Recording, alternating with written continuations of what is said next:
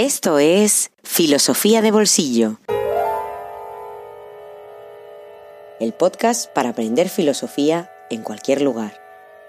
Presentado por Diego Chivilotti.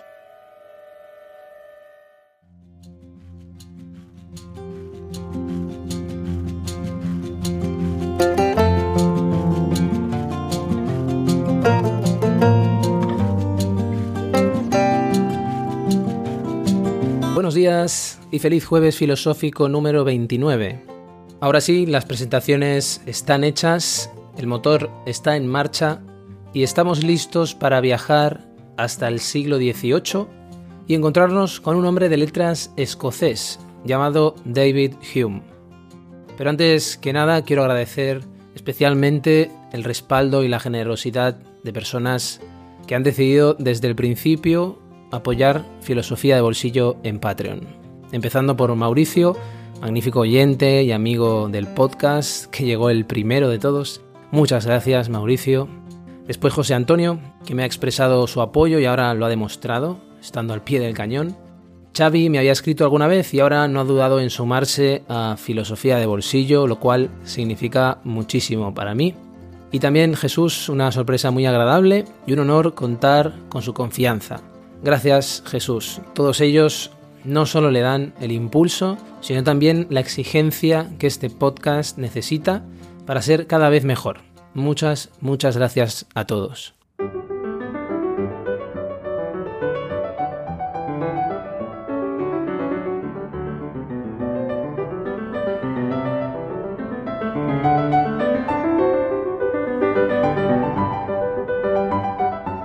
Nos vamos al siglo XVIII y nos encontramos con una etiqueta historiográfica muy conocida que es lo que llamamos ilustración. Cuando hablamos de ilustración debemos tener en cuenta siempre que se desarrolla durante un siglo en el que los nacionalismos tienen cada vez más peso, más importancia, y por eso en cada lugar la ilustración tenía sus propias características. No es lo mismo la ilustración española, la Enlightenment anglosajona, la Lumière francesa o la Aufklärung alemana. Todas tienen sus propias características. Lo que sucede, en líneas generales, es que gana terreno la burguesía, ya desde finales del 17 y a principios del 18, mientras en Europa dominan las monarquías absolutas, en Gran Bretaña, y nos fijamos en Gran Bretaña porque ahí es donde tenemos que situar a nuestro protagonista, la monarquía lo que hacía era gobernar con un sistema parlamentario en el que participaban nobles, evidentemente, y clases altas. Y a finales de ese siglo, cuando Hume muere, concretamente el año 1776, será Gran Bretaña la primera potencia mundial. ¿Qué es lo que ocurre ahí? Lo que allí ocurre es un proceso gradual de difusión de la cosmología newtoniana, de las ciencias naturales experimentales, que va reformando paulatinamente el ambiente general, el ambiente intelectual, pero también el ambiente social y político.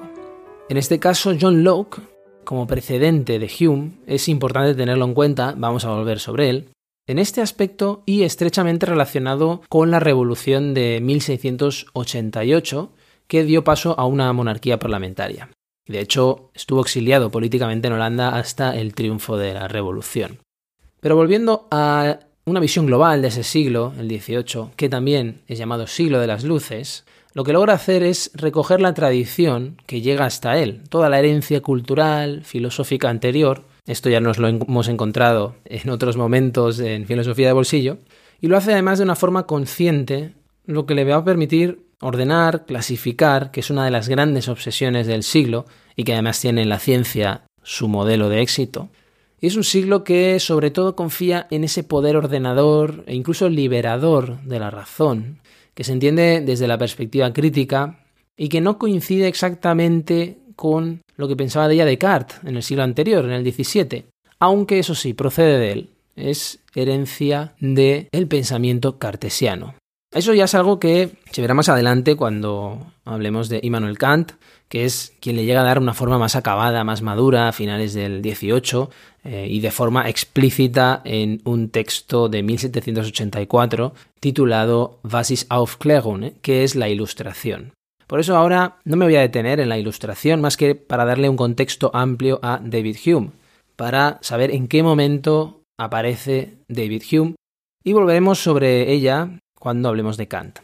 Decía que lo que hace el 18 es recoger una larga tradición, una larguísima tradición cultural, filosófica, en este caso en el que nos ocupamos.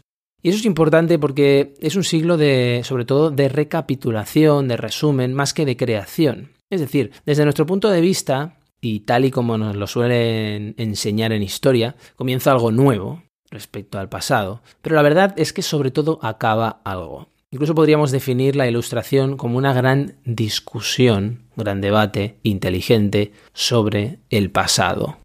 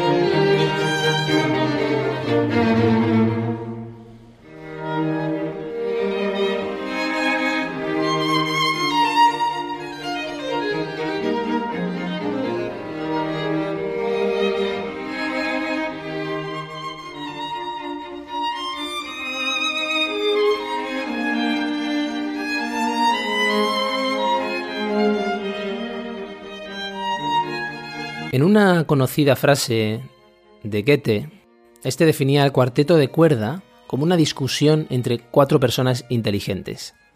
Lleno de belleza, si además es una maravilla como este cuarteto en do menor, opus 17 número 4 de Franz Joseph Haydn, que se escuchaba ahora.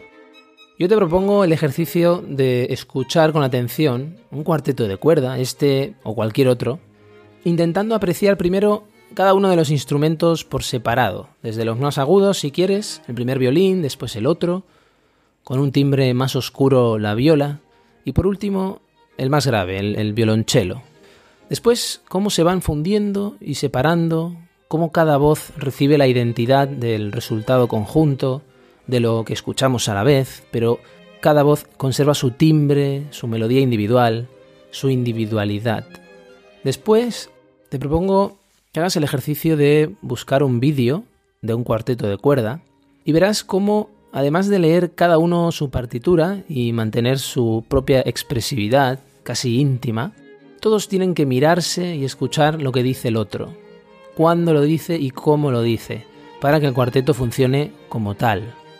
Tienen que comunicarse, es decir, deben utilizar la razón, el sentimiento y el lenguaje para crear comunidad. Tienen que utilizar lo individual y lo colectivo.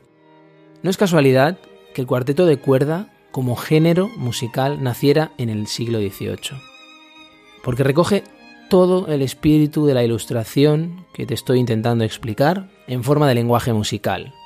Como lo define el violinista Cibran Sierra en un libro que os recomiendo titulado El cuarteto de cuerda Laboratorio para una sociedad ilustrada, es la fórmula donde se condensa musicalmente la utopía estética de la modernidad ilustrada, como una especie de microcosmos de unos valores que van a confluir en el proyecto ilustrado y que al mismo tiempo es producto de grandes cambios sociales, de la irrupción de la burguesía ilustrada y también de una profundísima transformación intelectual.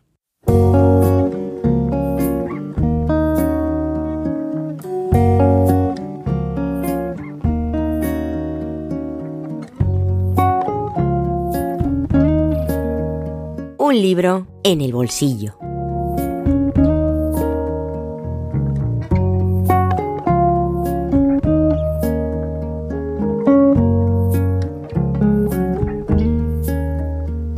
Hemos llegado a una idea importante y vamos a hacer ahora un alto en el camino para ponernos un libro en el bolsillo.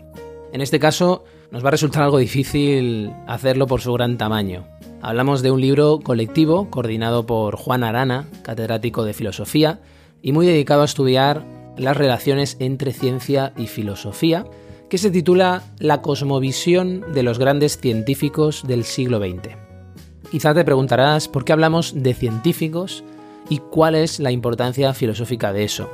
El subtítulo del libro es largo y dice lo siguiente. Convicciones éticas, políticas, filosóficas o religiosas de los protagonistas de las revoluciones científicas contemporáneas. Ya hemos hablado otras veces en Filosofía de Bolsillo de la indistinción de letras y ciencias o del carácter indivisible del conocimiento, que le permitía, por ejemplo, a Gómez Pin incluir a científicos en su libro, como vimos en el episodio anterior. En este caso aún es más relevante esto porque este libro se ocupa de uno de los periodos más apasionantes de la historia de la ciencia, las grandes crisis y revoluciones a principios del siglo XX que precisamente asisten al derrumbe de la concepción científica ilustrada del periodo que estamos explicando. Lo que desencadenaron esas crisis fue un replanteamiento global de las propias disciplinas científicas que las arrojó a hacer filosofía y hacer filosofía de una manera mucho más ambiciosa a cómo se estaba haciendo, devolviendo de hecho a la filosofía y a las ciencias naturales a una unión que tenían en tiempos de los presocráticos. Por ejemplo, la teoría de la relatividad introduce conceptos como la curvatura del espacio-tiempo que exceden nuestras intuiciones.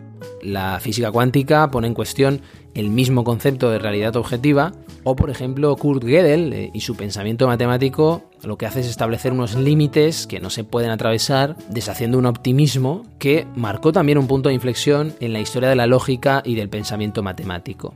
Lo que quiero decir es que este es un libro magnífico para los científicos, para la gente de ciencias que estéis escuchando, pero quizás más aún para los filósofos. Es evidente que no vamos a hacer un análisis profundo de las nociones fundamentales de la física cuántica, por ejemplo, si no dominamos matemáticas avanzadas. Pero eso no nos debe hacer renunciar a hablar, a glosar, a estudiar con rigor las implicaciones filosóficas de todas esas nociones, teniendo en cuenta el profundo impacto que produjeron en el pensamiento y en la teoría del conocimiento del siglo XX. Y eso lo logra este libro de una manera muy sintética. Incluye 39 autores, 39 capítulos, divididos en áreas, los matemáticos, los cuánticos, los cosmólogos, los físicos atómicos. Te puedes imaginar que esto resulta imposible de resumir, pero por destacar tres momentos resulta muy esclarecedor el capítulo de Eduardo Riaza, dedicado al sacerdote físico y matemático Georges Lemaitre, eh, para pensar el debate entre fe y ciencia, también la revolución de la ciencia clásica en manos de la cuántica de Niels Bohr y las implicaciones filosóficas del diálogo que Juan Arana establece entre Bohr y Immanuel Kant. Y por último, siete capítulos que considero brillantes para utilizar como puerta de entrada a las neurociencias y que son un lugar privilegiado para estudiar la filosofía de la mente actual. La edición es de la editorial Tecnos, sencilla pero manejable, y al final incluye un índice alfabético de científicos para facilitar su búsqueda, además de una relación de los autores que escriben en el volumen y que permite apreciar la gran diversidad de disciplinas que se dan cita en este gran volumen. Un índice onomástico quizá hubiera coronado lo que es una edición muy valiosa y muy útil como herramienta de consulta que nos acompañe durante años.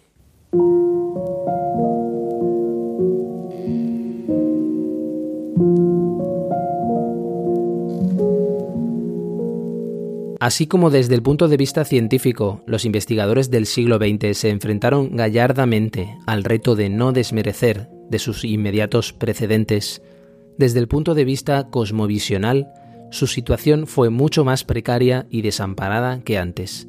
La religión conservaba aún fuerza suficiente para proporcionar soporte moral a amplias capas de la población y tutelar la vida de tensión y renuncia que aguarda a los que se consagran al conocimiento un buen puñado de sabios contemporáneos todavía estuvieron en condiciones de recurrir a la fe religiosa como sostén y fuente de inspiración.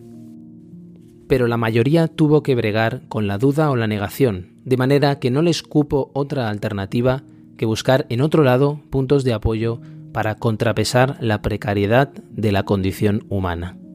¿Acaso por primera vez en la historia la humanidad se vio abocada a una radical orfandad en el terreno de las ideas? Los espíritus más inquietos y sagaces Decididamente no sabían a qué atenerse. No lo sabían los políticos, incapaces de encontrar un orden internacional estable para un planeta que se había vuelto demasiado pequeño con tantas ansias de imperialismo colonial o supremacía étnica. No lo sabían los juristas ni los legisladores, inhábiles para conjugar al mismo tiempo las tres exigencias irrenunciables de la revolución, libertad, igualdad y fraternidad. No lo sabían los humanistas y sociólogos, que tampoco acababan de averiguar cómo encarrilar sus trabajos en el recto sendero de la ciencia.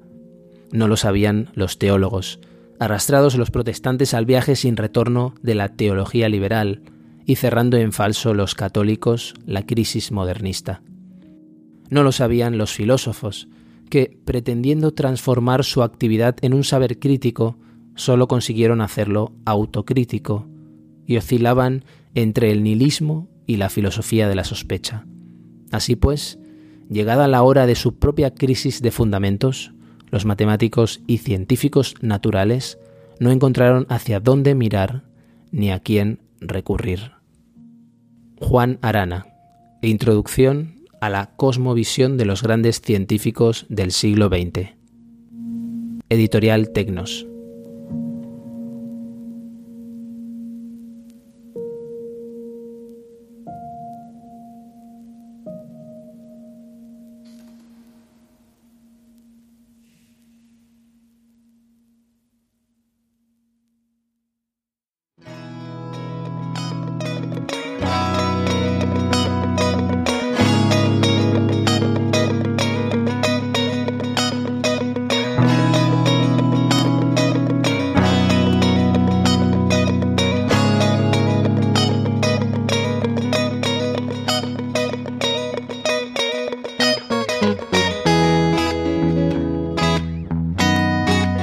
Filosofía de Bolsillo existe gracias a ti.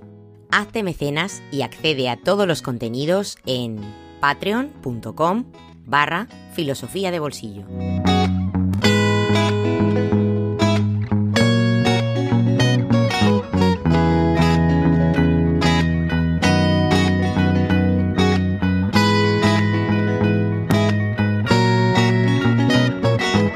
Y así con la caverna de Abstra llegamos al final de este episodio dedicado a introducirnos poco a poco en el siglo de Hume, el siglo de la Ilustración, con el apoyo de Mauricio, José Antonio, Xavi y Jesús.